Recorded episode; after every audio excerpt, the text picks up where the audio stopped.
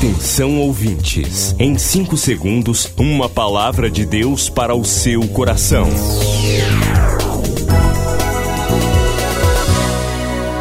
No ar, o Ministério Amigos da Oração e o seu devocional Meu Dia com Deus.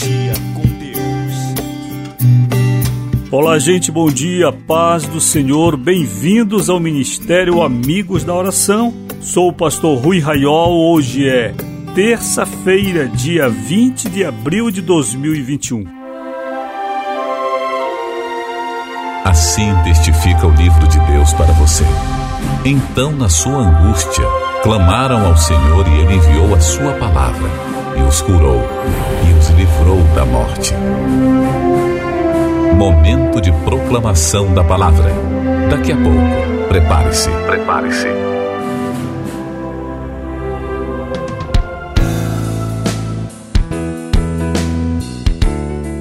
Prepare-se no final do programa para o momento de proclamação da palavra, quando você deve ler a sua Bíblia caminhando na sua casa, proclamando o livramento de Deus sobre você. E hoje é aniversário da amiga da oração Josecleide Roberta de Andrade, em Belém. Querida Roberta, o Senhor te abençoe com grande paz e felicidade. Vamos ao devocional.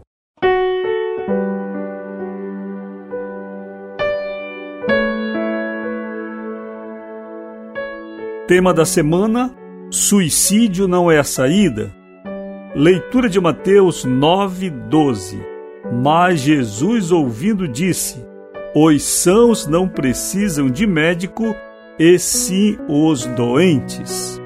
Momento de oração, Senhor que eu seja um canal de vida e auxílio, em nome de Jesus. Amém. Nossa mente pode adoecer tanto quanto o resto do corpo. A grande questão é que não cuidamos do nosso psicológico assim quanto fazemos com o aspecto físico. Ao longo da vida acumulamos frustrações, traumas, sofremos e não tratamos. Bem, o assunto da semana um assunto muito importante: suicídio. Tem acontecido bastante. O estado do Amapá, por exemplo, é recordista nacional em suicídios entre jovens. É muito difícil você andar em um bairro, algumas quadras de Macapá, sem encontrar uma história de suicídio. Hoje eu quero falar sobre a espiritualização de doenças emocionais e também da questão do suicídio. Olhem, nós não podemos isentar de culpa o diabo. Não. Ele é o pai da mentira, o autor do pecado e o grande arruinador do projeto de Deus no começo na criação. Também nós não podemos espiritualizar tudo, satanizar tudo, atribuindo ao inimigo todas as culpas e todas as explicações, sobretudo para um assunto deste tão importante que é doença emocional e, em nosso caso específico hoje, suicídio. Existe um trabalho do inimigo sobre doenças emocionais? Sim. Da mesma forma como existe sobre doenças físicas, da mesma forma como o inimigo trabalha na questão familiar, da mesma forma como o inimigo se mete no nosso trabalho, no emprego, da mesma forma como o inimigo entra até na igreja para perturbar crentes, para atrapalhar pastores, para criar dissensão entre a liderança. Mas curiosamente, nossa atenção está voltada para doenças emocionais. E aí nós queremos explicar tudo pelo ângulo maligno. Então falhamos terrivelmente. Olhem, do ponto de vista psicológico, do ponto de vista mental, Jesus conviveu com um homem doente e um suicida. Quem? Judas Iscariotes. Do ponto de vista da medicina, do ponto de vista da psicologia, Judas tinha um distúrbio. Era uma pessoa indecisa. Você vê, por exemplo, que ele fez tudo para trair Jesus por causa de 30 moedas. E no final, ele jogou fora as moedas e foi se suicidar. Era uma pessoa saudável de sua vida emocional? Não. E como Jesus lidou com Judas? Com amor, com paciência, dando a ele todas as oportunidades. Mas, pastor Rui, Judas não estava possesso? Jesus declarou que sim, lá durante a última ceia. E, pastor Rui, se Judas estava possesso, Jesus sabia por que Jesus não expulsou o demônio de seu apóstolo. Por quê?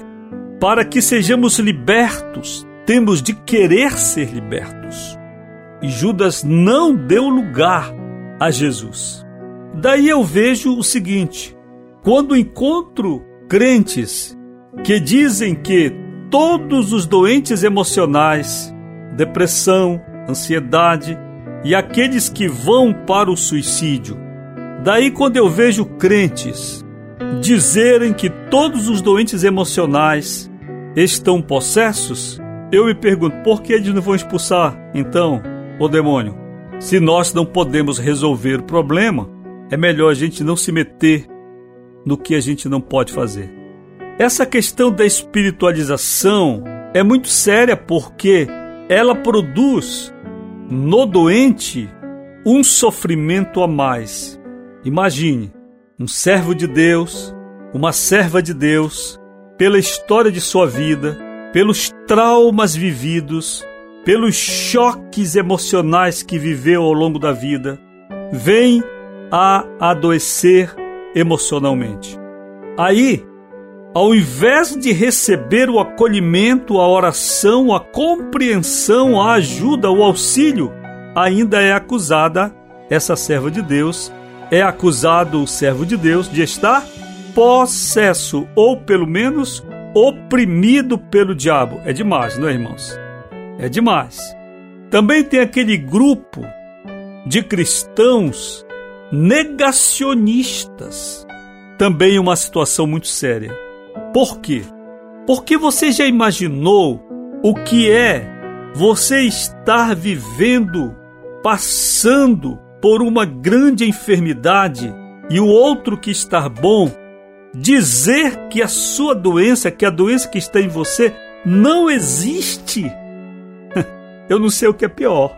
Se é dizer que a pessoa está possessa ou oprimida pelo diabo, ou dizer que não existe. É como dizer para um cego: você está brincando. Claro que você vê, e a pessoa deficiente visual não vê nada. Mas o outro que está bom diz: vê sim.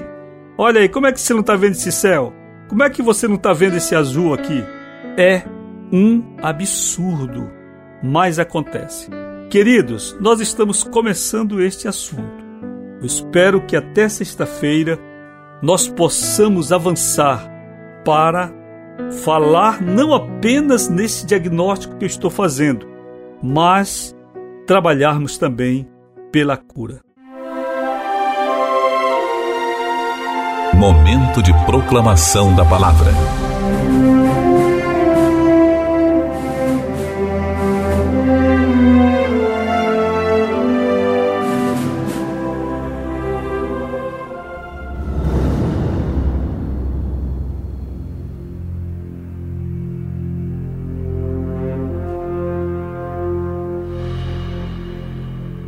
Com a Bíblia aberta no Salmo 91, lemos e proclamamos: O que habita no esconderijo do Altíssimo e descansa à sombra do Onipotente, diz ao Senhor: Meu refúgio e meu baluarte, Deus meu em quem confio. Pois ele te livrará do laço do passarinheiro e da peste perniciosa, cobrir-te-á com as suas penas e sob suas asas estarás seguro. A sua verdade é pavês e escudo.